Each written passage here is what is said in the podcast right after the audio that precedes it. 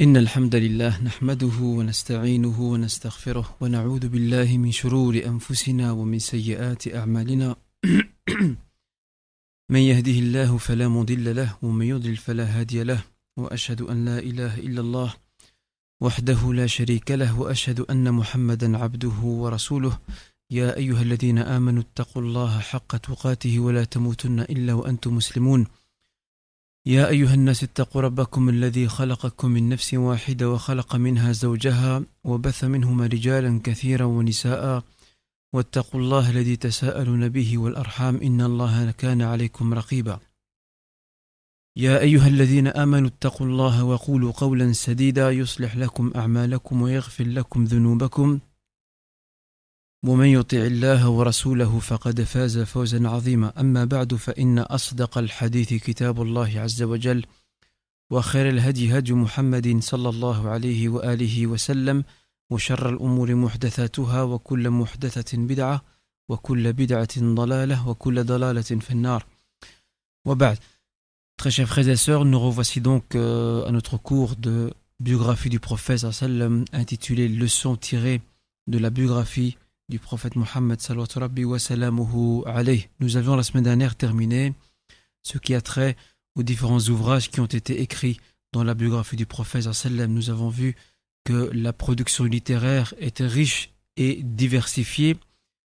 Il y avait des livres qui couvraient, des livres de biographie qui couvraient toutes les facettes de la vie du prophète sallam et il y en avait d'autres qui abordaient uniquement un aspect donc euh, spécifique nous avons donné d'ailleurs plusieurs exemples, comme par exemple le livre Siran Nabawiya, donc euh, de Ibn Hisham. Ibn Hisham, je rappelle, qui est un auteur éminent dans euh, la science de la biographie Ilm Sira, et il a repris une bonne partie d'un ouvrage qui a disparu, qui ne nous est jamais parvenu, qui est celui d'Ibn Ishaq. Et Ibn Ishaq, je le précise une fois de plus, Mohammed Ibn Ishaq, c'est celui qui est perçu et considéré comme le maître des auteurs dans la sira, dans la biographie du prophète sallam. Donc Abdul Malik ibn Hisham, lorsqu'il va rédiger son livre de biographie qui nous est parvenu dans son entièreté et qui s'appelle As-Sira Nabawiya, il va se baser, entre autres, et essentiellement sur le livre d'Ibn Ishaq. Vous avez aussi d'autres livres qui ont été écrits dans la biographie du prophète sallam, tels que Zad al-Ma'ad, fi Hadi al-Ibad, qui est un livre écrit par l'imam Ibn al-Qayyim alayhi rahmatullah, qui est d'ailleurs euh, riche en leçons et enseignements que l'on peut tirer des différents événements donc de la vie du prophète. Je rappelle que Zad al-Ma'ad signifie donc la provision de l'au-delà, fi hadi al-ibad, donc concernant donc l'enseignement du meilleur ou les enseignements donc du meilleur des serviteurs, à savoir Mohammed sallam. Et aussi parmi les auteurs qui ont essayé de couvrir toute la biographie, Ibn Kathir aussi, dans son livre Al-Fusul fi Rasul, donc les chapitres de la biographie du prophète sallam. D'autres auteurs, eux, ont préféré spécifier un aspect et l'aborder avec un peu de détails ou beaucoup de détails. Et parmi ces auteurs, nous retrouvons donc euh, Abu, Na'ay, Abu Nu'aym al-Asbahani, qui a écrit et rédigé un livre dans les signes miraculeux de la prophétie, Dala'il al-Nubuwa. Euh, Tirmidhi également, l'imam Abu Isa Tirmidhi, qui est un élève de l'imam al-Bukhari, même un brillant élève de celui-ci, il a également rédigé il a également rédigé un ouvrage consacré donc aux qualités, euh, ou plutôt à la description physique et morale du prophète sallam qu'il a dénommé Al-Shama'il al-Muhammadiyya.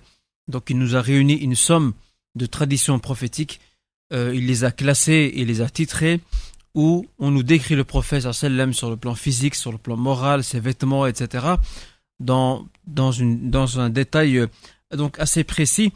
Et ce livre a été d'ailleurs résumé par euh, le Cheikh Al-Albani ta'ala, qu'il a appelé Mukhtasar al-Shama'il Muhammadiyya.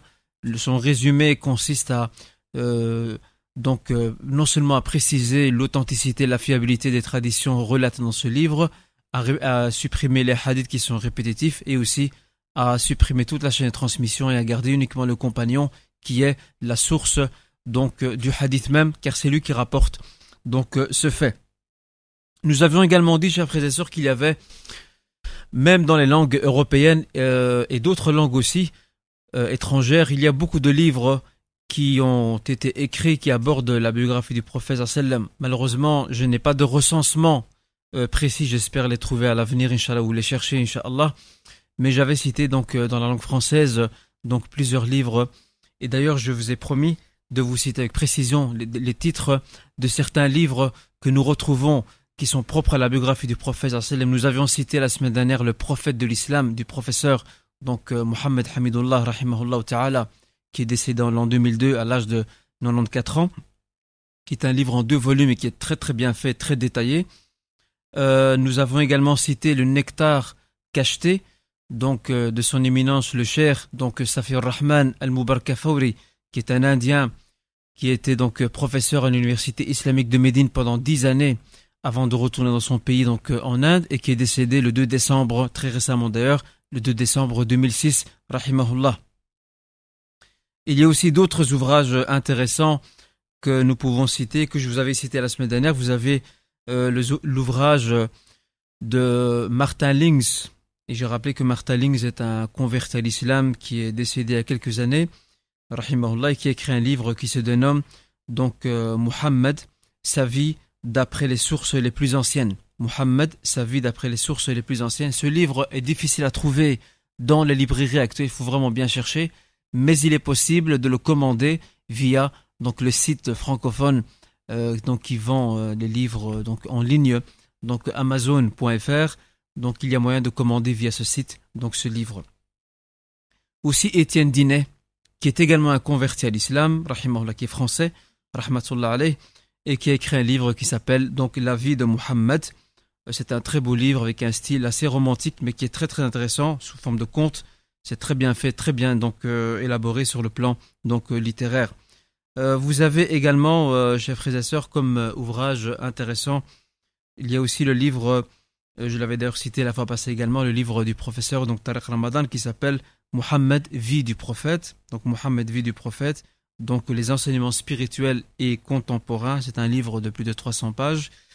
Et aussi il y a, suite aux caricatures euh, dénigrante du prophète. Il y a plusieurs livres qui sont sortis en français et l'un particulièrement qui fait le tour du monde actuellement et qui pas seulement, qui ne s'adresse pas seulement aux musulmans mais aussi aux non-musulmans.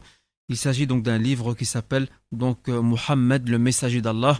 Il était traduit, euh, il existe en arabe, il est traduit en français, en anglais, en allemand, en ourdou et dans beaucoup d'autres langues donc étrangères. Et son auteur c'est. Abdelrahman Shayr et c'est un petit livre très intéressant où il relate un peu les, les preuves quant à sa prophétie sallam, et relate et évoque les témoignages d'occidentaux et d'orientaux donc euh, qui sont objectifs quant à la prophétie de Muhammad. Donc ça c'était donc par rapport aux différents ouvrages qui ont été écrits dans la biographie euh, prophétique et avant d'oublier, il y a aussi euh, des livres d'auteurs contemporains en arabe qui sont très bien faits vous avez entre autres un livre qui s'appelle donc euh, al-Asila, donc la biographie prophétique à partir de ses sources originelles. C'est un, un, livre euh, en deux volumes très très très bien, abordé. Et aussi Sira al-Nabawiya al-Sahiha, donc la biographie prophétique authentique, qui est également un livre d'un auteur contemporain irakien. Et ce sont donc des ouvrages en soi qui sont euh, très intéressants et très bien abordés et élaborés. Nous avions aussi parlé de l'Arabie ou de l'état du monde et de l'Arabie avant l'islam. Nous avons vu qu'il y avait à l'époque de l'Arabie, donc anté-islamique, deux grandes nations, deux grandes puissances, représentées par l'Empire byzantin chrétien et l'Empire perse masdéen. Ces deux grandes nations, malgré leur puissance apparente, étaient malgré tout des nations décadentes. Elles connaissaient beaucoup de signes de faiblesse et était en pleine décadence et régression, et ce sur tous les plans. Sur le plan moral, sur le plan religieux, sur le plan social, les injustices se sont répandues, se sont enracinées dans leur société, sans oublier les troubles, les rébellions et les révoltes qui ont secoué leurs empires et les attaques extérieures, entre autres celles des Turcs de l'Asie centrale, et aussi euh, les, les razzias menées par euh, certaines tribus avoisinantes euh, aux frontières donc de ces deux grandes nations, ces deux grandes puissances. À côté de cela, il y avait aussi des puissances locales et particulièrement donc euh, l'État de l'Abyssinie qui avait un empereur aussi Et l'Abyssinie avait bien sûr des visées, beaucoup plus locales. Euh, elle avait plutôt le regard porté sur l'Arabie, car vous savez que l'empire abyssinien ou l'État d'Abyssinie a annexé donc le sud de l'Arabie, a arraché à l'Arabie sa province très fertile qui est le Yémen et l'a mis sous sa tutelle.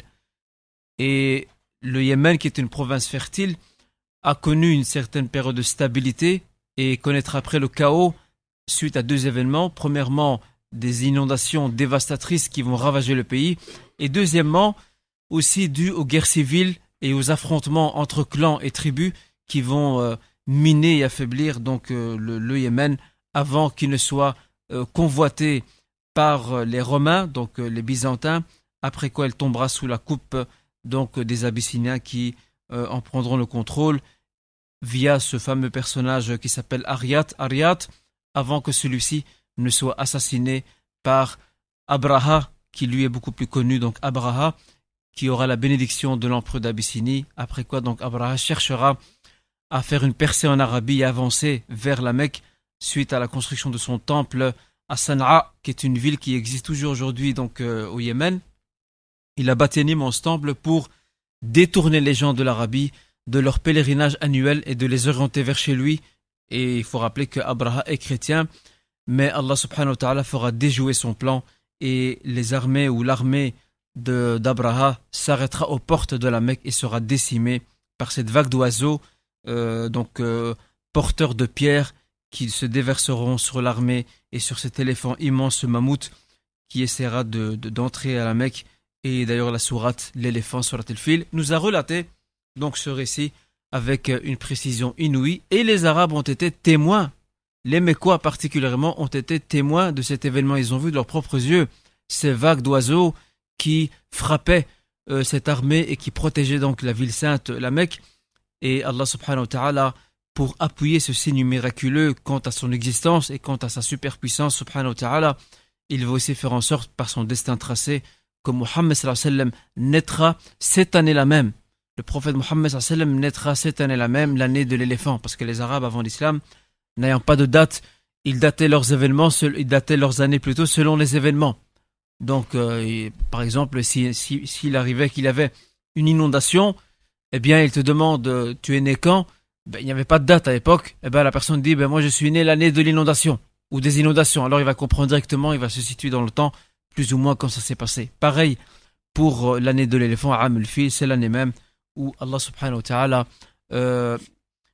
comment dirais-je, a, décrété et décidé que Muhammad sallam donc naîtra durant cette année. Et c'est un autre miracle préparatif quant à sa mission prophétique. Salawatu Rabbi wa salamuhu alayh. Aujourd'hui, Inch'Allah, donc, et nous avons, avant de passer au point d'aujourd'hui, nous avons aussi parlé de, la situation sociale, religieuse et politique de l'Arabie. Nous avons vu que l'Arabie n'avait pas d'État centralisé, à part trois villes, qui sont donc la Mecque, euh, Yathrib, Médine et Taïf. Ces trois villes avaient une structure étatique organisée et était donc tenue par des oligarchies locales, donc de grandes familles euh, dirigeantes locales qui donc géraient les affaires de la cité. Et la, la plus célèbre euh, de ces cités, la plus prestigieuse, était la Mecque, comme nous allons le découvrir aujourd'hui, Inch'Allah ta'ala. La situation sociale en Arabie est catastrophique, très dégradante. Euh, la corruption gagne toutes les sphères de la société l'ignorance, euh, l'infanticide, les pratiques païennes sont très très enracinées, euh, le culte des anciens, le culte des anciens et le fait de s'attacher aveuglément aux anciens est très très donc présent.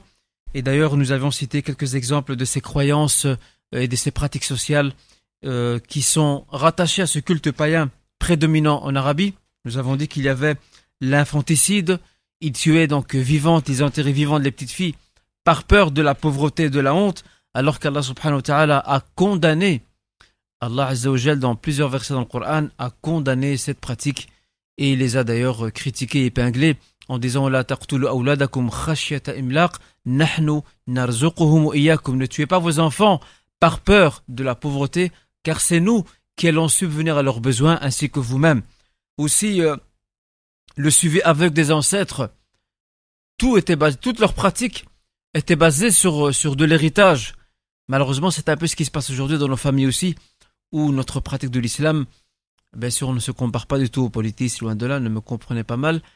Mais malheureusement aussi, des fois, nos pratiques ou notre pratique de l'islam est souvent une pratique d'héritage. On suit sans vraiment savoir pourquoi et comment. Euh, on reproduit euh, certains, certaines pratiques types telles que nous les avons vues et appris de nos parents, avec ce qu'elles comportent d'erreurs et d'innovations, etc. Il en est de même pour ces gens-là.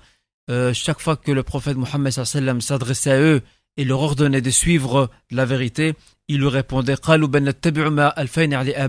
Certes, nous ne suivrons que ce sur quoi nous avons trouvé nos anciens, euh, donc nos anciens, ou plutôt la voie des anciens, à savoir, nous ne suivrons que ce que nous avons hérité de nos anciens, comme nous le relate donc le Coran.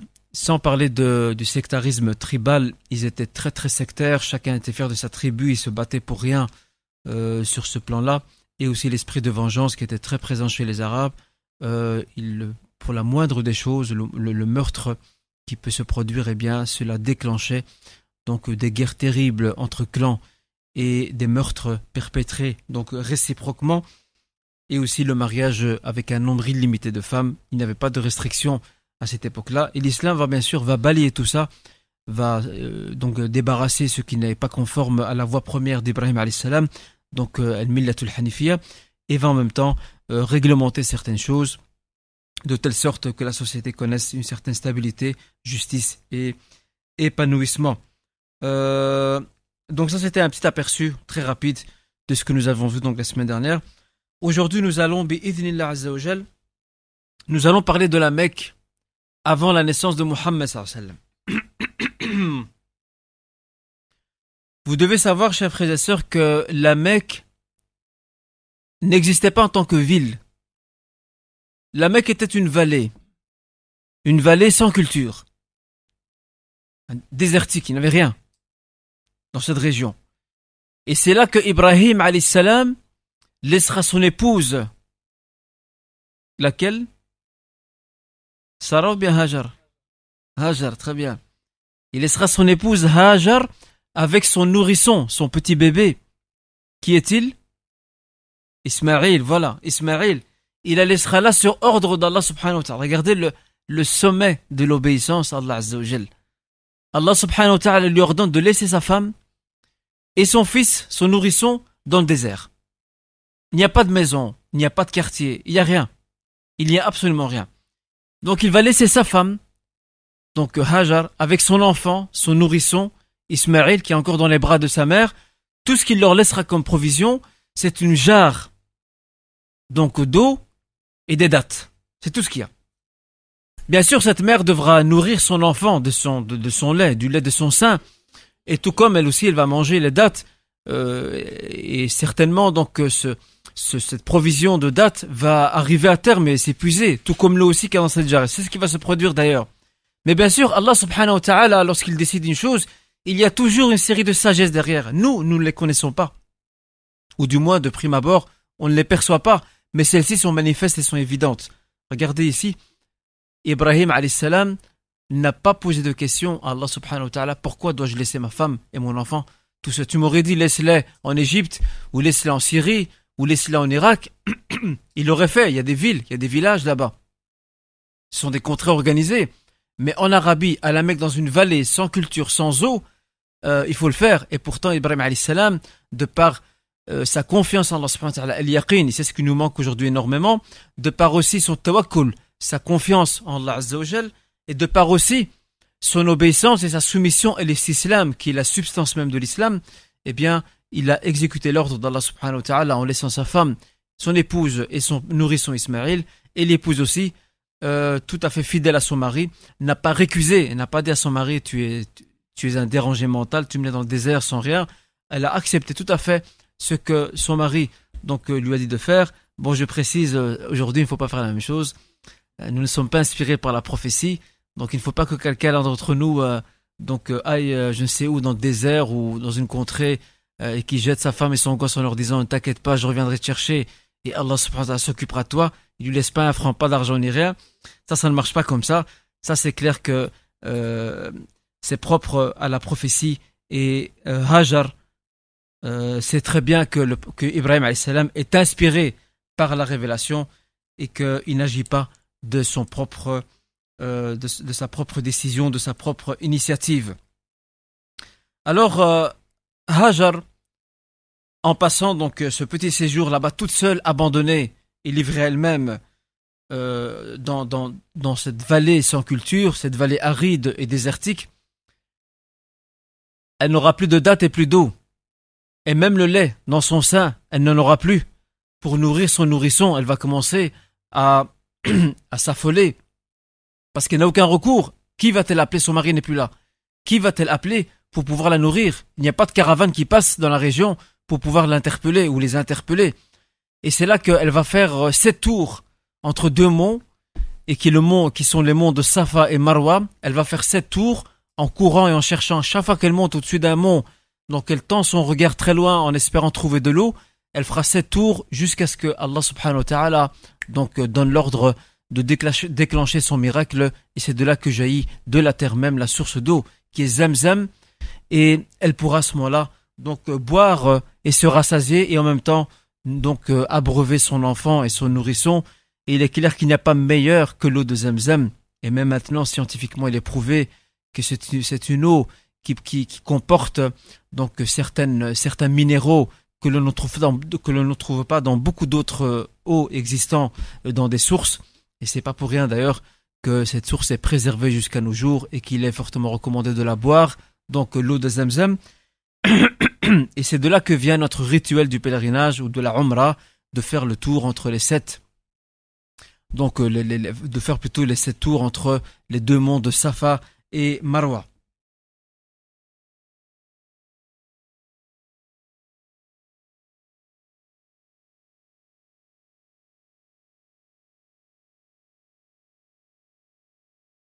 D'accord? Donc, euh, elle restera près, de cette source d'eau de Zemzem, toute seule, mais elle a une petite sécurité, il y a de l'eau, c'est déjà bien. Jusqu'à l'arrivée ou au passage d'une caravane appartenant à une tribu qui s'appelle Jorhum. Cette caravane appartenant à cette tribu, qui est une caravane commerciale, était de passage.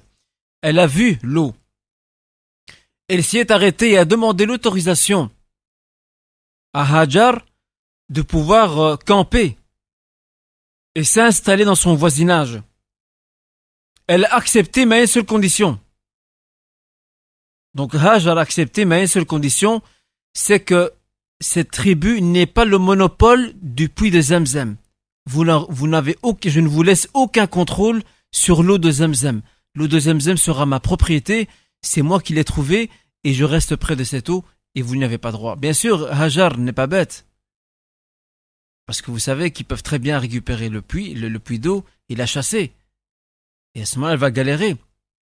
Primo et secondo, il y a une autre leçon ici, c'est que à travers toute l'histoire, et ceux qui étudient les sciences humaines d'ailleurs le, savent très bien, c'est que la plupart des nations et des communautés humaines qui naissent, elles naissent entre autres auprès de terres fertiles ou au minimum auprès de sources d'eau, parce que l'eau est source de vie.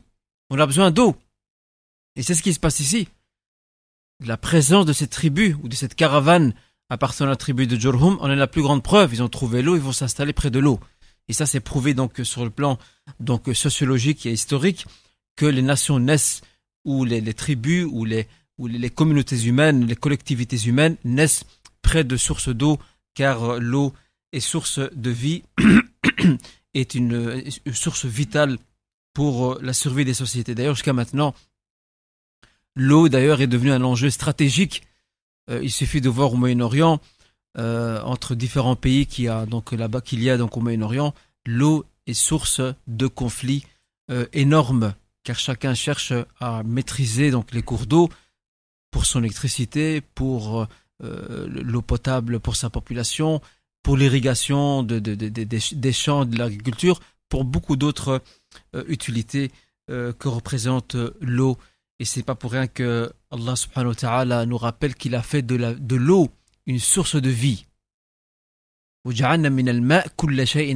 avons fait de l'eau toute chose vivante. Sans l'eau, on ne sait pas vivre. Donc on comprend très bien ici comment Hajar, qui voit d'un œil perspicace l'avenir, n'a pas permis donc à cette tribu de s'emparer du puits de l'eau, mais elle a gardé le monopole dessus. Ils peuvent l'utiliser, mais le monopole reste entre ses mains. Alors euh, le petit garçon ou ce, petit enfant qui est Ismaïl va grandir euh, auprès de cette tribu, donc Jurhum, et petit à petit va naître une collectivité autour du puits des Zamzam. Et euh, Ismaïl salam va grandir euh, auprès de cette tribu et va se marier d'ailleurs de, l'une des filles donc de cette tribu.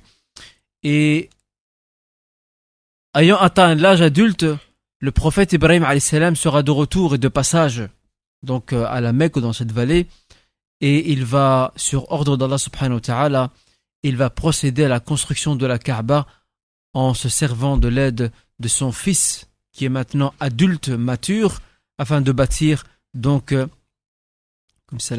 afin de bâtir la Kaaba. Ils vont faire ça ensemble. Et d'ailleurs Allah subhanahu wa ta'ala relate le récit de la construction de la Kaaba dans la sourate La Vache, sourate al-Baqarah, euh, verset donc 127 jusqu'au verset 129. Allah subhanahu wa ta'ala nous dit al-qawa'id min al-bayt wa Ismaïl et lorsque Ibrahim donc érige et élève donc l'édifice du temple sacré avec l'aide de son fils Ismaël. Ainsi donc une petite ville va naître qui est la ville donc de la Mecque et on l'appelle Mecca et on l'appelle aussi Bakka. Mecca et Bakka, c'est bien sûr le même nom et Allah subhanahu wa ta'ala l'appelle aussi Ummul Qura. Allah azza appelle aussi la Mecque Ummul Qura, l'origine donc des villages ou la mère des villages car c'était la ville principale autour desquelles donc euh, une série de villages et de petites contrées, de par le fait que la Mecque constitue le centre de gravité pour le reste euh, de la région et de l'Arabie. Donc la tribu de Jorhom devient maîtresse des lieux de la nouvelle cité naissante qui est la Mecque. Elle devient maîtresse des lieux. Elle va garder donc assez longtemps. Elle va garder assez longtemps donc euh, la cité sous son autorité. elle va aussi pour commencer, préserver la sacralité du temple sacré, donc de la Kaaba. Mais malheureusement, euh, ce règne, tout comme le règne de toutes les dynasties, de tous les pouvoirs, de tous les États, ne sera jamais éternel. Euh, cette dynastie, ou plutôt cette tribu, la tribu de Jorhom, connaîtra un début de corruption et bien sûr l'insécurité va commencer à se répandre à l'intérieur de la Mecque. Suite à cela, suite à ce désordre qui s'installe à la Mecque, euh, la tribu de Jorhom sera détrônée donc elle sera chassée de, il lui sera ôté l'emprise qu'elle a sur la Mecque, elle sera chassée des lieux par euh, un homme qui s'appelle donc euh, Tha'laba euh, ibn Amr ibn Amir. Cet homme va mener une guerre donc sanglante et fratricide contre la tribu de Jurhum qui va se défendre donc comme on dit avec son bec, avec leur bec et leurs ongles pour parce qu'ils se considèrent comme les propriétaires de la cité il va y avoir une guerre fratricide et sanglante entre eux qui se terminera donc par l'expulsion de la tribu de, de la tribu de Jurhum. Celle-ci sera chassée et Tha'laba ibn Amr ibn Amr qui est le vainqueur, qui est le nouveau maître, bien sûr ne va pas prendre la cité euh, pour des raisons qui lui sont tout à fait personnelles. Il va préférer la céder à un autre clan qui lui est très proche, un clan tribal qui s'appelle le clan de Khuza'a. Le clan de Khuza'a sera le clan qui deviendra le nouveau maître de la ville de la Mecque. Et selon les historiens, le règne de Khuza'a, selon, je dis bien selon les historiens, le règne de Khuza'a durera entre 300 et 500 ans. Plus ou moins, ils auront donc, ce clan aura le contrôle de la Mecque et il recevra aussi l'appui. Il recevra l'appui et la bénédiction des descendants d'Ismaël, parce qu'Ismaël, entre-temps, il est déjà mort ainsi que son père Ibrahim, mais les descendants d'Ismaël, donc euh, apporteront leur soutien et leur bénédiction. Parce que pour les descendants d'Ismaël, le plus important, c'est qui va garder les lieux, les lieux saints, ou le lieu saint, qui va le préserver et qui va y garder la sécurité et, la, et, préserver absolument la sacralité du temple. c'est ça l'essentiel pour eux. C'est ce qui est fondamental. Peu importe qui est ce clan, le plus important c'est qu'on ait quelqu'un, c'est qu'on ait une tribu ou un clan ou une famille qui tient bien les choses en main, qui instaure donc la paix intérieure, la sécurité et qui préserve absolument la sacralité donc euh, du temple. Donc malheureusement, euh, euh, comme tous les pouvoirs, comme je le disais, d'ailleurs, euh, l'historien et sociologue de l'islam Ibn Khaldoun, dans son livre Al-Muqaddima, l'introduction à l'histoire universelle, qui est traduit en français par un converti à l'islam qui s'appelle Vincent Monteil, Mansour, son prénom musulman Mansour, qui est mort donc au début, je pense en 2005 ou 2006, il est décédé, Ali Rahmatullah. Il a traduit cet excellent livre d'Ibn Khaldoun, qui est le fondateur de la sociologie et un grand historien de l'islam. Euh, et donc euh, Ibn Khaldun dans son livre dénommé donc euh, Al-Muqaddima, Introduction à l'histoire universelle, il a démontré donc comment naissent les États, comment naissent les dynasties et comment s'écroulent-elles. Donc il est intéressant de retourner à son livre, il est très riche sur le plan historique et sociologique. Donc cette dynastie aussi, ou ce pouvoir, ce clan dirigeant, Al-Khuza'a, va aussi commencer à manifester des signes de faiblesse. Et au même moment, et c'est là que vous voyez, chers frères et sœurs, qu'Allah subhanahu wa ta'ala ne laisse rien au hasard. Il n'y a pas de hasard dans tout ça. Dans le destin divin, tout est prévu, tout est calculé. C'est une succession, une chaîne de succession d'événements qui se succèdent les uns après les autres. C'est comme si vous, vous faites éclater un collier et les perles descendent les unes après les autres. C'est pareil. Les événements se succèdent et ils ont une suite logique. Après, Au moment même plutôt où Khuza'a manifeste des signes de faiblesse, il y a un homme qui va faire parler de lui en Arabie. Et ce n'est pas n'importe qui. C'est un homme qui s'appelle Qusay ibn Kilab. Qusay ibn Kilab, c'est un homme d'une forte personnalité, personnalité tenace, d'un très grand charisme, c'est une grosse pointure. Il va réunir, c'est un Qurashi, il fait partie de Quraysh, il va réunir toutes les familles et clans familiaux de Quraysh dispersés, il va les réunir et les unir. Ils sont tous dispersés. Il va les réunir et en faire donc une seule entité. Et il va livrer aussi une guerre à Khuza'a. Lorsqu'il verra que Khuza'a commence à corrompre les lieux, il va leur livrer une guerre très dure et très rude qui se terminera par un arbitrage. Donc plusieurs tribus arabes vont proposer un arbitrage afin de savoir et de définir, de décider qui va diriger la ville et la cité. Et suite à cet arbitrage, euh, la sentence tombera. Désormais, ce sera Qusay ibn Kilab qui dirigera la Mecque et Khuza'a est invité, convié à quitter les lieux. Et voilà que Qusay ibn Kilab s'installe. Il va faire parler de lui. Son clan et sa grande famille qui est Quraysh, ils vont faire parler d'eux à travers toute l'Arabie. Pas seulement grâce à cet événement, pas seulement dû au fait qui sont les nouveaux maîtres de la Mecque et que toutes les tribus arabes de toute l'Arabie suivent de près les nouvelles et les événements qui se succèdent à la Mecque, mais aussi parce que cet homme va pour la première fois dans l'histoire de l'Arabie organiser d'une façon minutieuse la cité à l'intérieur. Qu'est-ce qu'il va faire? C'est un fin stratège, c'est un homme d'État. C'est un homme d'État, avec tout ce que comporte ce mot. C'est un fin organisateur. Qu'est-ce qu'il va faire? Il va mettre sur pied toute une structure administrative à l'intérieur de la Mecque et il va distribuer des fonctions administratives d'une façon équitable à tous les clans de Quraysh afin qu'il n'y ait pas de tension entre eux. Il va les distribuer. Et il va mettre sur pied un parlement ou un semblant de parlement qui s'appelle Dar Nadwa où les grands chefs pourront se réunir et discuter, débattre des affaires de la cité. Aussi, il mettra sur pied une cour de justice afin de, faire comparaître les éventuels criminels ou ceux qui seraient donc euh, responsables de délits ou qui commis des délits. Et il remettra entre les mains euh, du clan de Banu Hashim qui est le clan familial du prophète sallam. Il mettra entre leurs mains deux fonctions administratives qui sont les plus nobles de toutes les fonctions administratives qu'il a organisées et réparties entre les différents clans familiaux de la Mecque. Et ces deux euh, euh, fonctions administratives sont bien entendu ce qu'on appelle as-siqaya. Et as signifie donc abreuver. Et en quoi consistait donc euh, cette tâche? Elle, consistait à donner donc des raisins secs trempés dans de l'eau comme boisson pour les pèlerins qui viennent de toute l'Arabie. Ainsi donc, la famille du prophète, le clan familial Banu Hashim du prophète, et Hashim particulièrement, donc devra distribuer donc euh, l'eau mélangée avec des dattes euh, ou plutôt des raisins secs aux pèlerins. C'était un, c'était une boisson que les Arabes raffolaient à côté de l'alcool parce que les Arabes étaient de grands, grands, grands buveurs euh, de vin. C'était des passionnés, d'ailleurs c'est pour cette raison que la charia est descendue de façon progressive et graduelle pour interdire le vin, car comme le précise Aisha anha, si Allah subhanahu wa ta'ala avait fait descendre d'un seul coup, d'un seul trait, l'interdiction du vin, tous les Arabes auraient fui Mohammed ils l'auraient fui. Ils auraient été incapables de supporter cette interdiction, car c'est dans leur sang, ils aiment bien boire.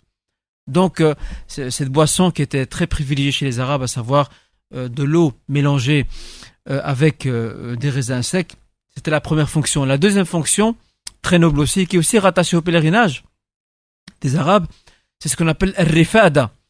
Al-rifada, c'est le fait de nourrir, de nourrir les pèlerins. Et donc, comme vous voyez, toutes deux sont rattachées non seulement au rituel du pèlerinage, mais plus que cela, à l'accueil des pèlerins. Et donc euh, ces deux nobles fonctions seront ensuite exercées par le frère de Hashim, Al-Muttalib, et celui-ci, euh, après sa mort, elles, ces tâches reviendront à son neveu, et qui est le grand-père du prophète sallam, Abd al-Muttalib. Abd al-Muttalib, qui est le grand-père du prophète sallam, donc assumera cette fonction qui est celle donc je rappelle, de As-Siqaya, euh, abreuver les pèlerins avec de l'eau et du raisin sec, et Al-Rifad à nourrir les pèlerins, donc leur, offrir le repas euh, adéquat. Euh, le grand-père du prophète sallam, qui est un homme d'une très grande sagesse, il s'est aussi fait connaître, entre autres, le creusement du puits de Zamzam. Le puits de Zamzam est là. Il faut le creuser, la terre le couvre, le sable aussi, il faut le creuser. Et d'ailleurs, euh, le creusement du puits de Zemzem sera source de conflit entre les Qurayshites à l'intérieur de la Mecque. Ils vont tous se disputer ce droit et cet honneur et ce privilège d'avoir le contrôle sur le puits. Et d'ailleurs, euh, Ali ibn Abi nous livre le récit qui se rattache à cet événement. Il nous relate. Et d'ailleurs, euh, c'est une tradition, donc c'est un récit authentique. Il nous relate que euh, Abdul Muttalib, le grand-père du prophète a fait donc un rêve pendant quatre nuits. Durant les trois premières nuits, il y avait un homme qui s'adressait à lui et qui lui ordonnait de creuser un puits. Et lors de la quatrième nuit, cet homme lui précisera l'endroit exact où il doit creuser ce puits. Et il s'est avéré que cet endroit exact n'était autre que le puits de Zamzam. Et lorsqu'il entreprendra les travaux nécessaires au creusement de ce puits, les autres clans de Quraysh ne seront pas d'accord. C'est un privilège. Les Arabes n'oublient pas, leur histoire. C'est pas comme aujourd'hui, nous on ne connaît pas notre histoire. Les, les entretiennent la mémoire collective, l'histoire. Que ça se rattache à Hajar. Donc il y a toute une, toute une symbolique, tout un privilège, tout un honneur avoir le contrôle donc sur l'eau. Et donc euh, euh, refusera de faire associer au creusement du puits les autres clans. Qu'est-ce qu'ils vont faire? Euh, les, Ces clans de Quraysh, clans familiaux, vont se rendre auprès d'une voyante. Euh, c'était en vogue à l'époque, c'était normal pour eux. Auprès d'une voyante pour lui demander d'arbitrer. Et avant d'arriver au seuil de la porte de cette voyante, le puits de Zemzem a séché. Il n'y avait plus d'eau qui jaillissait de ce puits. Et du coup, regardez l'égoïsme. Les autres clans de Quraysh ont refusé de, partager l'eau qu'ils avaient en provision avec Abdel Muttalib. Ce qui fait qu'Abdel Muttalib et son clan familial, qui est celui du prophète Mohammed et leur petit quartier à la Mecque, se sont exposés à la soif terrible qui a failli les conduire à leur perdition, donc à périr jusqu'à ce que Allah subhanahu wa ta'ala refera jaillir la source de Zamzam sous les pattes de la chamelle ou de l'une des chamelles d'Abdul Muttalib. Et Allah subhanahu wa ta'ala en faisant cela, il donne un signal aux autres. Vous n'avez aucun droit sur le puits de Zamzam. Regardez sous les pattes de quelle bête, de quel animal Allah a fait rejaillir ce puits sous les pattes de, de l'une des chamelles d'Abdul. Et les Arabes avaient une qualité, c'est que même s'ils ils ont la tête dure, le crâne dur, mais à la fin ils finissent par reconnaître ce qui est juste, eh bien ils ont fini par reconnaître que la gestion de ce puits était un droit exclusif qui revenait donc à Abdul. Euh, ça c'est par rapport au récit qui nous relate comment donc ce puits de Zemzem a été creusé, entretenu. Et depuis lors, donc, les Arabes de la péninsule, de la péninsule vouaient donc un respect et une révérence, on ne plus plus total, à Quraysh.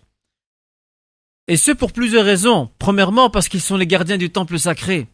Et le temple sacré pour eux, c'est très important. Secondo, parce que Quraysh ont réussi, donc, le, le, en tant qu'entité, donc, euh, les Quraysh ont réussi à installer, à garantir la paix et la stabilité à l'intérieur de la cité. Et troisième raison aussi, qui fait que les Arabes de l'Arabie avaient un immense respect pour Quraysh en tant que gérant des lieux, la Mecque est devenue une cité prospère très enviée par les autres. C'est une, ville riche, c'est une cité riche. Il n'y a pas d'agriculture à la Mecque. Mais la Mecque profite de deux choses. Premièrement, euh, les caravanes commerciales internationales qui partent de la Mecque et qui vont donc euh, au nord vers la Syrie et au sud vers le Yémen, et aussi le pèlerinage annuel qui fait de la Mecque un carrefour commercial international important où viennent euh, les tribus déverser leurs produits euh, commerciaux et ainsi donc la ville s'est très vite enrichie. Et bien sûr, il y avait des pauvres à la Mecque, ça ne veut pas dire que tous les Mecquois étaient, riches, il y avait des pauvres à la Mecque, mais le niveau de vie, le niveau de vie général des Mecquois était un, était un niveau de vie donc aisé et envié par les autres tribus donc arabes. Et ça, bien sûr, c'est bien sûr par la grâce d'Allah subhanahu wa ta'ala. Et d'ailleurs, Allah le rappelle dans la sourate qui porte le nom de Quraysh, la sourate Quraysh, il le rappelle que c'est grâce à lui subhanahu wa ta'ala que la Mecque connaît la sécurité, la stabilité, mais aussi la prospérité. Les Mecquois ne, ne connaissent pas la faim, contrairement aux autres tribus. Et lorsqu'on sort des limites de la Mecque, eh bien, dehors, c'est le chaos et l'anarchie sauf, sauf les caravanes mécoises, elles sont sécurisées. Parce que les Mécois, ont, euh, ont contracté une série d'alliances avec des tribus voisines de la Mecque afin que celles-ci euh, sécurisent les routes de telle sorte que ces caravanes puissent aller jusqu'en Syrie ou jusqu'au Yémen sans être agressées par les pilleurs et par les brigands de la route. Ce qui n'était pas le cas pour les autres. Et l'État l'État de Quraysh investissait beaucoup pour sécuriser, parce qu'ils savent très bien que si les, caravanes sont payées, qu'est-ce qui va se passer? Si les caravanes sont payées sur la route, eh bien, euh, les commerçants mécois ne sortiront plus de la Mecque. Et qui dit euh, absence de sortie, eh bien, dit aussi régression économique, crise économique et sociale, avec ce que là, euh, ce cela a comme conséquence, à partir du moment où le niveau socio-économique descend, niveau de prospérité descend, eh bien, il est clair que ça donne naissance à des troubles, à des instabilités et même à la rébellion, à la révolte. C'est ce qui est aux, autres clans qui ont dirigé la Mecque avant Quraysh et c'est ce que Quraysh veut éviter à tout prix. Et c'est pour cette raison qu'elle a accordé une attention particulière donc à euh, sécuriser donc à sécuriser euh, donc euh, les routes des caravanes commerciales. Ainsi donc la Mecque a connu cette prospérité tant enviée par les autres euh, tribus de l'Arabie. Donc, voyez-vous, chers frères et sœurs, à partir, de, à partir de tout ce qui a été élucidé donc auparavant et précédemment, on peut dire que tous les éléments sont réunis. Tout est réuni pour l'avènement du nouveau message. Tout est là. On a une cité stable, prospère. Allah subhanahu wa ta'ala a donné un signal à cette cité par euh, euh, l'agression ou la tentative d'agression d'Abraha qui s'est soldée par un cuisant échec dont les Arabes, dont les Mécois en ont été témoins. Aussi, euh, le, la corruption des mœurs, également le politisme et l'obscurantisme qui s'est installé donc là-bas à la Mecque et dans toute l'Arabie, le chaos qui régnait dans les nations voisines. Tous ces éléments se sont réunis et toutes les pièces du puzzle sont toutes là afin de donner naissance au nouveau message qui va sortir le monde du chaos et de l'anarchie. Donc, euh, ce nouveau message sera appelé à ramener les hommes à la voie première, qui est la voie de la soumission, des enseignements d'Ibrahim salam et cette voie de la soumission et de l'unicité at-tawhid n'est autre que ce qu'on appelle, que ce que le Coran appelle an millatul hanifiyya, millatu Ibrahim, la voie de l'unicité de la soumission qui est celle du prophète Ibrahim salam. Mais avant de parler de la naissance de sallam, parlons de ce choix. Et c'est pour ça que le nouveau point que nous allons voir maintenant dans notre cours, c'est sallam, de la naissance à l'avènement de la prophétie. Vous devez savoir, chers frères et sœurs, que Allah Azzawajal ne fait pas de choix par hasard. Il n'y a pas dans le destin divin de hasard, ça n'existe pas. Et d'ailleurs, le hasard est impossible. Le choix d'Allah subhanahu wa ta'ala est un choix judicieux, précis, sage, émanant de sa connaissance, car Allah subhanahu wa ta'ala est omniscient, alim et hakim. Et d'ailleurs, Allah le rappelle dans la sourate Al-An'am, verset 124, euh, il dit Allahu a'lamu yaj'alu risalatah. Donc, mais Allah sait mieux que quiconque à qui confier ses messages. Lui seul sait où placer son message, à qui il doit le donner. Il, ne le donne pas donc à n'importe qui. Et le fait que qu'Allah subhanahu wa ta'ala ait choisi Mohammed parmi tant d'hommes à la Mecque, alors qu'il y avait des hommes nobles de grande qualité à la Mecque, le fait qu'il ait choisi peut se comprendre par le fait que le prophète Mohammed est issu euh, d'une noble descendance et d'un milieu donc euh, pieux et noble. Et tous les prophètes et messagers étaient issus de familles et du milieu très noble. Dans le prophète sallam dira un jour au sujet de son ascendance, il dira Allah a choisi la tribu de Kinana parmi les enfants d'Ismaël. Et il a choisi Quraysh de Kinana. Et il a choisi, et de Quraysh plutôt, il a choisi les fils de Hashim. Regardez. Allah a élu parmi les enfants et les descendants d'Ismaël une tribu qui s'appelle Kinana. Et de Kinana, Allah Azzawajal va choisir Quraysh. Et de Quraysh, Allah Azzawajal va élire Banu Hashim, le clan de Banu Hashim. Et bien sûr, qu'est-ce qu'il dira? Et il me choisit parmi les descendants de Hashim. Regardez comment le prophète sallam met en évidence le, le, côté donc noble de son ascendance et qui nous fait comprendre qu'Allah subhanahu wa ta'ala choisi très bien ses prophètes et messagers.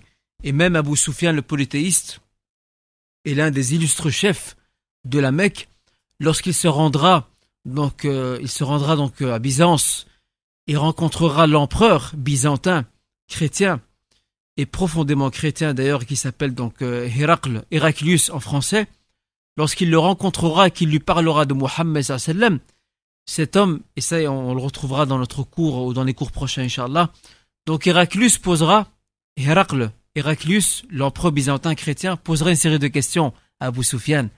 Bon, les Arabes, ils avaient une chose, subhanallah, qui nous manque aujourd'hui. Les Arabes, s'il y avait une chose qu'ils détestaient, c'est de mentir. Ils n'aimaient pas mentir. Ils détestaient le mensonge, parce que pour eux, mentir, c'est un acte de déshonneur. Alors que nous, aujourd'hui, mentir, c'est la chose la plus simple et la plus anodine que nous puissions faire. Non, pour eux, c'était un acte de déshonneur, c'était rabaissant pour leur rang et leur moralité. Regardez, quand même, ils avaient de, bonnes qualités à côté de cela. Et donc, euh, lorsqu'il interrogera, lorsque Héraclus, il lui dira, lui dira, comment est son ascendance parmi vous? Comment est son ascendance? Il appartient à quel rang social et familial chez vous? Regardez ce que dira Sufyan. Il dira, il est issu parmi nous d'un rang familial très noble. Et Héraclus sait ce que c'est. Regardez ce qu'il lui dira, regardez ce qu'il dira à Abu Sufyan, ce qu'il va répondre à Abu Sufyan, il dira Il en est de même des messagers. Ils sont tous issus des rangs les plus élevés. Regardez, c'est un chrétien, c'est un roi chrétien, et qui reconnaît. Il dit si, tu me dis, Abu Sufyan, que Muhammad, cet homme qui prétend être prophète chez vous, il est issu d'un rang noble, eh ben c'est normal. Car tous les prophètes et messagers passés sont tous issus donc de rangs donc euh, très élevés. C'est là qu'on comprend donc, chers frères et sœurs, euh, le fait qu'Allah subhanahu wa ta'ala a choisi euh, bien et très bien même ses prophètes et messagers. Et c'est la règle donc pour tous parmi, ou plutôt tous les prophètes et messagers comme nous venons d'indiquer. Quant à l'ascendance de Mohammed quelle est-elle cette ascendance? Elle est longue, je vais vous la citer. Alors accrochez-vous bien et suivez-la bien. Donc c'est Muhammad ibn Abdullah. Donc Muhammad ibn Abdullah. Donc ibn, vous savez ce que ça veut dire? C'est fils. Muhammad ibn Abdullah ibn Abd al-Muttalib ibn Hashim ibn Abd Manaf ibn Qusay ibn Kilab ibn Murrah ibn Ka'b ibn Lu'ay ibn Ghalib ibn Fihr ibn Malik ibn Nadr ibn Kinana ibn Khuzaymah ibn Mudrika ibn Ilyas ibn Mudar ibn Nizar ibn Ma'd et ibn Adnan. Je répète, pour ceux et celles qui veulent prendre note. Muhammad ibn Abdullah, ça c'est clair. Ibn Abd al-Muttalib. Ibn Hashim. Ibn Abd Manaf ou Manaf. Ibn Qusay. Donc Muhammad ibn Abdullah ibn Abd al-Muttalib, ibn Hashim, ibn Abd Manaf, ibn Qusay. Vous voyez, on retrouve euh, Qusay ibn Kilab, dont on a cité la, la l'heure. Très haut, il fait partie des arrière, arrière, arrière grands-pères du prophète sallam. Regardez, ce personnage important, ce grand chef d'État. Donc Ibn Qusay, Ibn Kilab, Ibn Murra, Ibn Ka'b, Ibn Lu'ay, Ibn Ghalib, Ibn Fihr, F-I-H-R, Ibn Malik, Ibn Nadr, Ibn Kinana, Ibn Khuzaymah, Ibn Mudrika, Ibn Ilyas, Ibn Mudar, Ibn Nizar, Ibn Ma'd, Ibn Adnan. Je le relis une dernière fois. Muhammad ibn Abdullah ibn Abdul Muttalib ibn Hashim ibn Abd Manaf ibn Qusay ibn Kilab ibn Murrah ibn Ka'b ibn Lu'ay ibn Ghalib ibn Fihr ibn Malik ibn Nadr ibn Kinana ibn Khuzaymah ibn Mudrika ibn Ilyas ibn Mudar ibn Nizar ibn Ma'd et ibn Adnan. Et. Ce sont deux hommes, bien sûr, qui se rattachent également à Ismaël, ce qui est normal. Ce sont deux hommes dont la plupart des tribus arabes, la plupart des tribus arabes se rattachent dans la hauteur de l'ascendance se rattachent à ces deux hommes-là, Adnan et Qahtan, qui sont considérés par certains comme l'origine des Arabes. Bien sûr, après Ismaël, salam. Et le prophète donc est Adnani. Le prophète donc est Adnani. Et bien entendu, cette ascendance a été établie d'une façon authentique par l'imam al-Bukhari, qui l'a rapporté dans son Sahih, dans son recueil authentique, dans le chapitre consacré au mérite des Ansar. Donc il a euh, donc précisé donc euh, l'ascendance du prophète Mohammed sallallahu alayhi wa. Alors prenons donc un petit aperçu euh, de la famille du prophète. On a vu que le prophète était issu donc euh, du clan de Banu Hashim et le prophète n'a jamais connu son père. Il n'a jamais connu son père. Comment s'appelle son père? Sa mère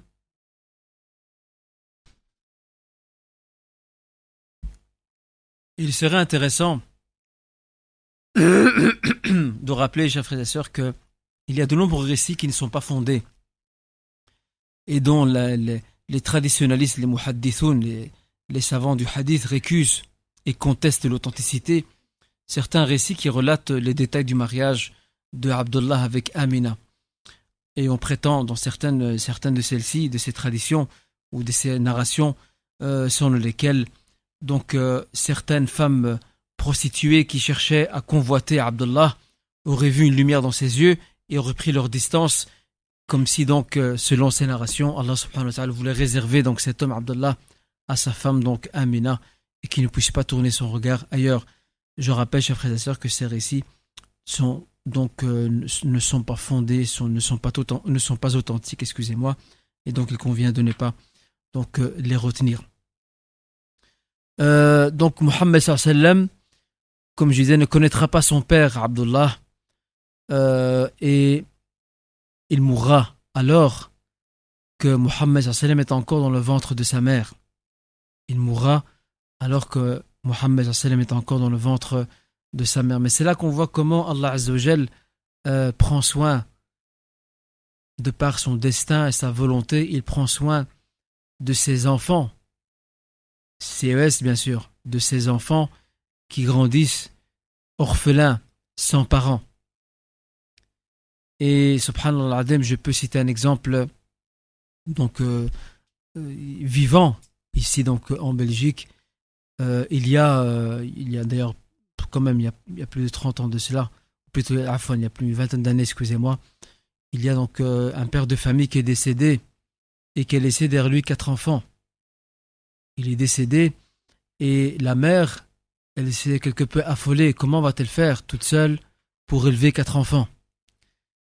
Et subhanallah, c'est là qu'on voit comment Allah Azzawajal donc euh, apporte sa clémence et qu'il manifeste sa volonté. Donc euh, ces quatre enfants ont tous grandi dans l'istiqama, alors qu'il n'y a, la mère ne s'est pas remariée. Il n'y a que la mère pour les éduquer. Ils n'ont pas de famille ici.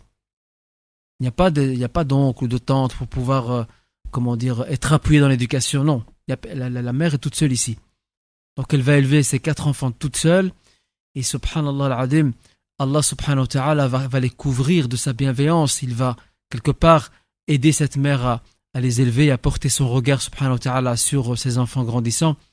Et ces quatre enfants vont tous grandir non seulement dans la droiture, mustaqimin, alhamdulillah, qui sont dans la droiture, dans le droit chemin, mais en plus de cela, ces quatre enfants ont tous fait des études et ont réussi avec succès, tous. Qu'est-ce que la mère pouvait espérer? La mère qui est dans un pays non musulman, dans une société qui lui est étrangère, elle n'a même pas la langue pour comprendre ce qui se passe. Euh, elle-même, elle, est donc, elle est peut-être, elle est peut-être donc analphabète. Comment va-t-elle faire pour euh, justement orienter ses enfants? Regardez comment Allah subhanahu a fait intervenir donc sa volonté et sa grâce et sa clémence et ses quatre enfants grandis, alhamdulillah, dans la droiture et ont tous euh, réussi sur le plan des études. Walhamdulillahi rabbil alamin. Donc il en est de même ici pour Muhammad sallallahu qui va connaître euh, depuis le début, il va connaître euh, ce qu'est le statut d'orphelin. Et sa naissance euh, donnera suite à un miracle. Alors que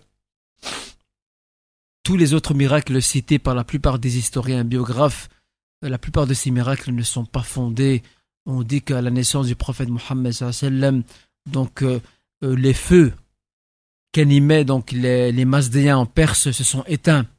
Donc le jour de la naissance de Mohammed euh, on parle aussi qu'il serait né circoncis et bien d'autres récits malheureusement qui ne tiennent pas du tout la route sur le plan donc de l'authenticité. Ces récits ne sont pas du tout authentiques. On apportera plus de détails au cours prochain, là-dessus. Cependant, chers frères et sœurs, ce qu'il faut savoir, c'est que le seul euh, miracle divin que Amina verra de ses propres yeux et dont, elle sera témoin, c'est le seul authentique et attesté authentique par les muhaddithoun, les traditionnalistes, les savants du hadith. C'est le seul, c'est qu'au moment de la naissance du prophète une lumière va éclairer, va dégager, plutôt une lumière va se dégager jusqu'à Bousra. Bousra, c'est une ville en Irak, ou plutôt en Syrie, à ne pas confondre avec Basora qui est en Irak. Bousra, c'est une ville en Syrie. Jusque là-bas, jusqu'à un palais euh, qui se trouve là-bas, cette lumière va, va aller jusque là-bas. Et Amina sera témoin, elle va comprendre qu'elle ne porte pas dans son ventre n'importe qui. Et quant à d'autres narrations, et, je vous promets qu'on en parlera la semaine prochaine, Inch'Allah, qui, qui prétendent qu'il serait né dans un état de prosternation, qu'il serait sorti du ventre de sa mère dans un état de prosternation. Malheureusement, ces récits ne sont pas du tout fondés sur le plan donc euh, euh, des sources et de l'authenticité. Alors, euh, Mohammed sallam, orphelin, certes, c'est le destin qu'Allah lui a donc prédestiné et réservé. Sa mère va bien entendu s'occuper de lui, mais il y avait une tradition chez les Arabes, une très grande tradition chez les Arabes, et qui était une tradition respectée par la plupart des Arabes, c'était d'envoyer l'enfant à la campagne. D'envoyer l'enfant à la campagne afin, qu'il puisse recevoir les premiers soins d'éducation euh, par l'entremise de nourrices, mordiat. Et c'est ce que va faire sa mère, elle va l'envoyer donc à la campagne. Comment s'appelle cette campagne? Qui connaît le nom de la campagne? Tout à fait, la campagne de Ben Saad. La campagne de Ben Saad, elle va l'envoyer là-bas et c'est là-bas qu'il va recevoir donc ses premiers petits soins et il sera pris en charge par une femme qui va beaucoup s'attacher à lui et qui va l'aimer énormément comme son propre enfant. Il s'agit de Halima al-Sa'diya. Halima al-Sa'diya, elle va être euh, la principale nourrice. Elle, n'était pas la seule, il y en a eu d'autres, mais elle sera la principale nourrice du prophète sallallahu alayhi wa. Et elle va s'attacher à lui elle va l'aimer donc euh, beaucoup profondément. Donc ce beau petit garçon qui, qui est grandissant, qui est Mohammed sallam, qui joue là-bas à la campagne. Et les Arabes avaient bien entendu plusieurs visées. Non seulement cet enfant respirera l'air frais de la campagne, qui, qui n'est pas comparable à, l'air de la ville. Deuxièmement, il sera loin du bruit, des bruits de la ville. Commerce, euh, magasins, euh, les, les gens qui marchent dans la rue, etc. Et troisièmement, il apprendra l'éloquence, il parlera l'arabe d'une façon éloquente. Les arabes étaient éloquents généralement, mais à la campagne encore plus, car les gens de la campagne, et ça c'est connu, sont des gens qui préservent donc une série de, moralités ou de, valeurs morales dont malheureusement les gens de la ville ont tendance à perdre. Et ça, ce n'est pas propre aux arabes, aux musulmans, ça dans le monde entier, lorsque vous allez à la campagne, vous trouvez que les campagnes, généralement, ont toujours un certain ordre social et moral qu'elles préservent absolument et qu'elle garde avec beaucoup de fierté. Il en est de même pour Mohammed. Il va pouvoir s'épanouir. Et d'ailleurs, même les psychologues ou les psychopédagogues démontrent aujourd'hui que qu'un enfant euh, à qui on donne de l'espace, eh bien, il s'épanouit physiquement, euh, moralement et psychologiquement aussi. Un enfant que vous laissez enfermer dans, surtout dans les appartements et les maisons qui y a dans les villes, où les chambres, les pièces ne sont pas toujours euh, assez spacieuses, eh bien, il ne s'épanouit pas vraiment. C'est pour ça qu'il est, que la plupart des psychopédagogues conseillent de prendre son enfant de temps en temps euh, dans, un, dans, un grand parc ou dans une grande plaine, afin qu'il puisse courir et, se, vider de son énergie, qu'il puisse un peu s'épanouir. Eh bien, c'était l'une des visées aussi euh, qu'avaient les Arabes afin de permettre à ces enfants donc de s'épanouir. D'ailleurs, euh, il y a un auteur contemporain qui s'appelle le Cheikh Mohamed Al-Ghazali, qui est décédé, et qui écrit un livre qui s'appelle Fiqh Sira, qui a été corrigé par, euh, au niveau des hadiths, au niveau de l'authentification des sources euh, donc des hadiths par le Cheikh Al-Albani, ta'ala, eh bien, lui aussi rapporte ça comme leçon qu'on peut retenir. Il dit que euh, ce sont dans ces milieux-là, à savoir la campagne, que les enfants peuvent s'épanouir, car dans les villes, généralement, les maisons, les appartements sont un peu étroits et exsangues, et ces enfants ne trouvent pas vraiment l'espace. Et je vous donne un exemple. lorsque euh, vous, lâchez votre enfant dans, un grand parc ou un jardin ou une plaine, euh, il se met à courir, il joue, même s'il tombe et se fait mal, il fera pas attention. Il se relèvera et continuera à courir, à s'amuser. Alors que à la maison, c'est pas pareil. à la maison, il court entre quatre murs, il suffit qu'il tombe ou qu'il se cogne, eh bien, il viendra directement en courant auprès de son père ou de sa mère pour pleurer, se plaindre. La, attention, chers frères et sœurs, la notion de d'espace, la, relation entre l'être humain et l'espace, elle est très importante. Au plus que vous avez de l'espace, au plus que vous êtes épanoui, au moins vous en avez, au moins, au plus vous sentez une certaine étroitesse. Et c'est pour cette raison, donc, comme je disais, que Mohammed a été envoyé parmi bien d'autres enfants, donc à la campagne de Banu Sa'd, pour s'épanouir. Sans oublier aussi le, le, le, le lait euh, qu'il recevra de la part de ses nourrices, la nourriture aussi très fraîche, tout ça va permettre euh, un épanouissement de sa personne. Et donc euh, cette femme s'occupera de lui jusqu'au jusqu'à cet événement qui va la secouer et qui est donc ce qu'on appelle le sadr, c'est la fente de sa poitrine. Mohammed, pendant qu'il jouait dans la petite prairie, si vous voulez, il jouait. Euh, c'est là que Jibril salam, comme le relatent les traditions authentiques, que Anas entre autres rapporte et qui a entendu ça du prophète directement et Anas d'ailleurs a vu dans le dos du prophète en dessous du cou, il a vu la trace non seulement de il, a vu non seulement la trace de la prophétie, le saut de la prophétie, mais aussi il a aussi vu donc euh, euh, sur la poitrine donc une trace de couture et il a compris que ce que disait le prophète n'était n'était pas du tout euh, donc une fable ou un conte qu'il racontait, mais c'était bien la vérité.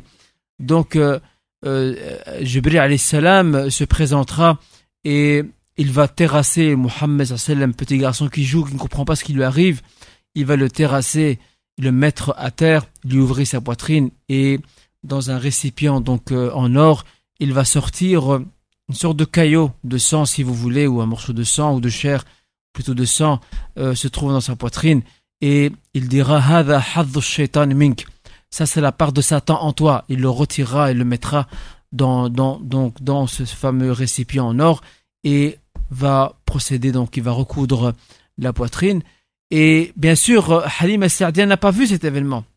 Elle ne l'a pas vu. Elle n'était pas présente. Mais les enfants, eux, ont vu ça. Ils sont venus en courant chez Halima Sa'di. Ils ont dit, viens, viens, Mohamed, il a un problème. Alors euh, Halima Sa'di va venir, elle va trouver Mohamed par terre. La couleur de son visage a changé. Il a l'air d'être pâle, de prendre toutes les couleurs. Elle va s'inquiéter pour lui et elle va prendre peur. Et c'est là qu'elle va le ramener donc euh, auprès de sa mère. Et vous savez qu'il ne restera pas longtemps auprès de sa mère, car euh, lors donc d'un voyage auprès de ses, de ses, de, ses oncles maternels Banu Najjar qui se trouvent à Médine suite à ce voyage. Euh, et après cela, sa mère va décéder, mourir. Amina. Voilà Mohammed qui perd euh, ses deux parents. Il perd ses deux parents. Il a perdu son père, il l'a jamais vu. Euh, sa mère, il l'a connu un temps. Sa mère, après ça, l'envoie à la campagne de Banu Sa'ida, de Banu Sa'id plutôt, euh, où il sera élevé par une nourrice, Halima Sa'dia, qui aura beaucoup de mal à se séparer de lui car elle le ramènera à la Mecque auprès de sa mère par peur qu'il lui arrive quelque chose, et elle le quittera avec beaucoup d'amertume et de tristesse. Et ce charmant et beau petit garçon qui est Mohammed se trouvera, se retrouvera sans parents, sans mère, et vous savez ce que c'est quelqu'un qui n'a pas de mère et de surcroît qui n'a pas de père non plus, c'est vraiment un vide affectif qui se crée, mais Allah subhanahu wa ta'ala va veiller à combler ce vide affectif, il sera pris en charge par son grand-père, donc euh, Abdel Muttalib.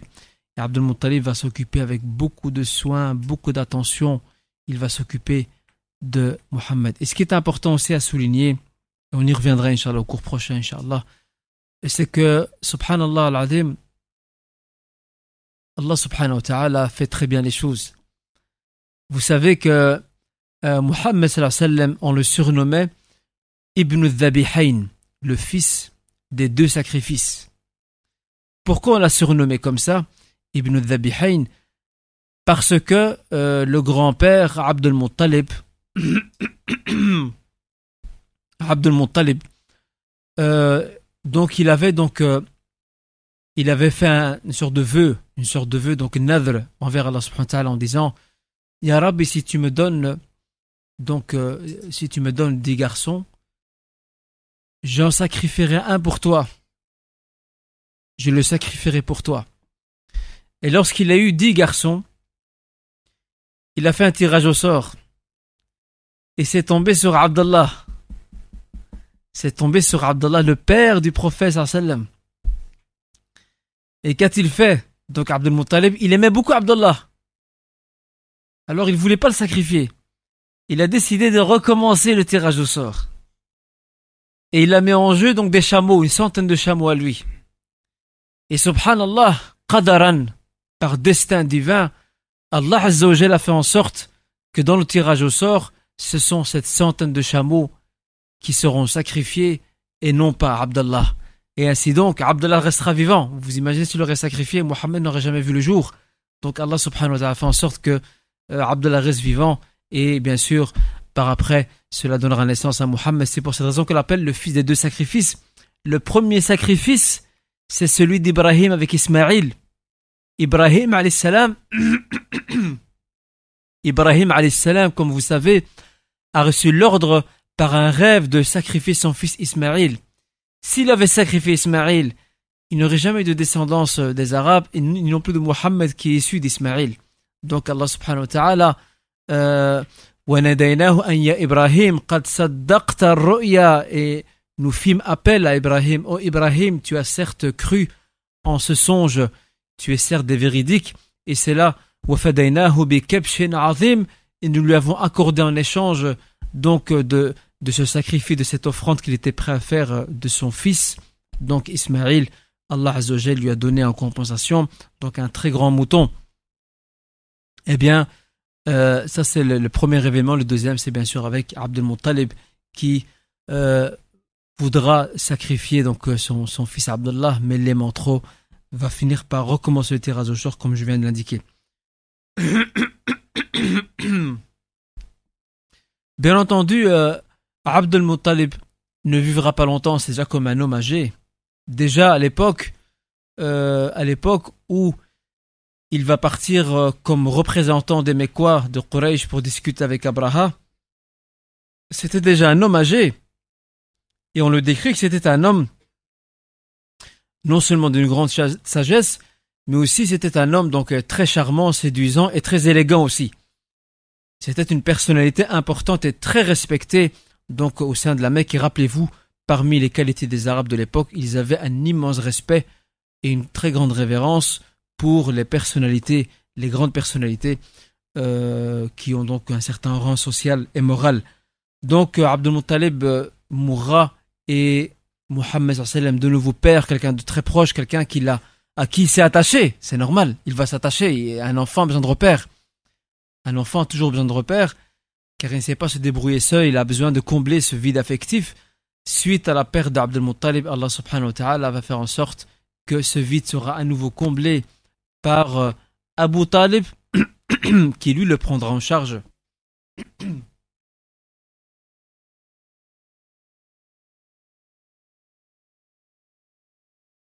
Donc euh, Abu Talib prendra en charge le prophète Mohammed et il lui accordera donc tout, toute l'attention possible et imaginable.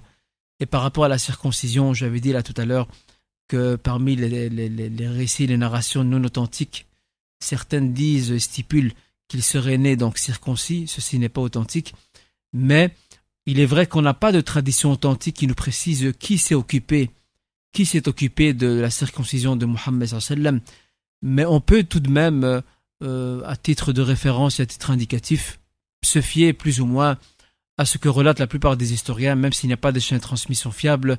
Ils relatent euh, que c'est Abdel Muttalib qui s'est occupé de cela.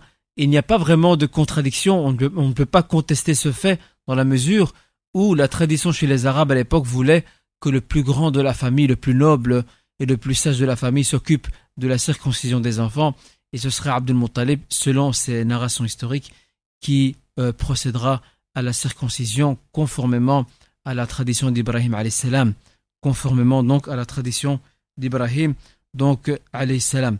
Abu Talib va s'occuper de lui et je ne voudrais pas empiéter sur le cours prochain, Inch'Allah, bien que je reprendrai celui-ci, Inch'Allah, euh, d'une façon euh, résumé. Donc Abu Talib va non seulement s'occuper du prophète mais va aussi l'accompagner, ou plutôt il va le prendre avec lui dans un voyage en Syrie, qui sera la première sortie de sallam, sa première sortie vers la Syrie. Et ça, Inch'Allah, on va découvrir ça ensemble lors du cours prochain, bi'idnillah, wallahu ta'ala a'lam wa ahkam, barakallahu fina fikum, jazakum Allah khairan, wa salam alaikum wa rahmatullahi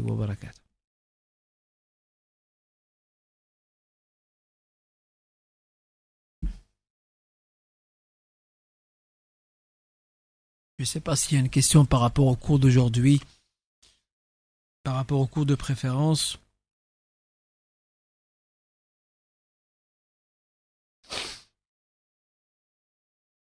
Il n'y a pas de question?